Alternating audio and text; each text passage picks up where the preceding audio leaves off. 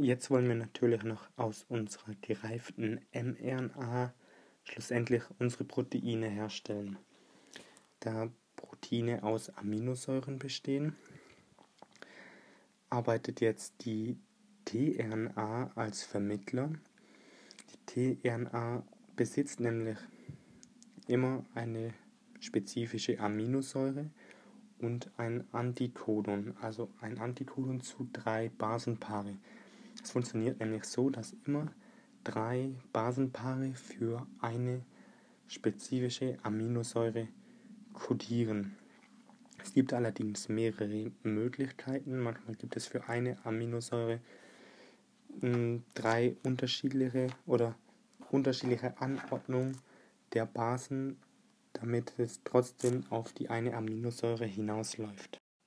Die DNA muss natürlich immer mit der passenden Aminosäure beladen werden und dafür gibt es das Enzym Aminoacyl-tRNA-Synthetase und die belädt eben immer die DNA mit der passenden Aminosäure unter dem Verbrauch von ATP. Die Translation beginnt jetzt so mit der Initiation als ersten Schritt wieder, dass die kleine Untereinheit an die 5-Methylguanosinkappe der mRNA bindet. Dann wandert die kleine ribosomale Untereinheit durch die 5-UTR Richtung 3- bis es zum Startcodon AUG kommt. Dort bleibt es stehen und dann bindet nämlich von oben die große ribosomale Untereinheit daran. Und die große Untereinheit besitzt drei Stellen A, P und E, die Akzeptor, P für die Polypeptid, Polypeptidkette und E für Exit. Es bindet also tRNA mit der Aminosäure Methionin an AUG, da es eben das passende Antikodon besitzt. So kommt es an der A-Stelle rein und dann bewegt sich das Ribosom weiter in Richtung 3-Ende. Das nennt man dann eben die Elongation.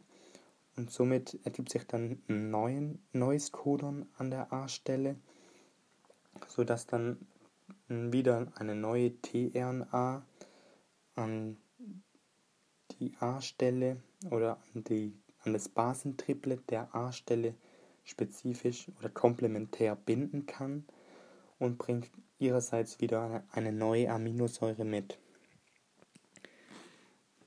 Dann wandert das Ribosom wieder weiter und die beiden Aminosäuren werden verknüpft, sodass dann eine Peptidkette entsteht. Das Ganze geht dann immer so weiter, dass immer wieder ein neues Basentriplet spezifische tRNA mit Aminosäure daran bindet und so eben die Basentriplets zu zu den jeweiligen Aminosäuren übersetzt werden und dann aneinander gehängt in einer Polypeptidkette.